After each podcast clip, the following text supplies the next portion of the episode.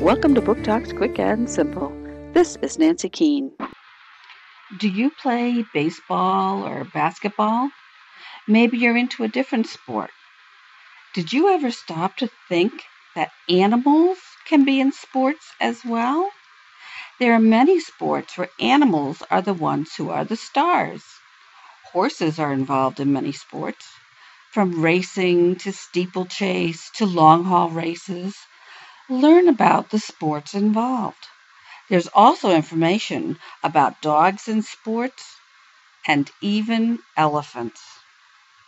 Animal Sports by Jim Gigliotti, Raintree Press, 2012.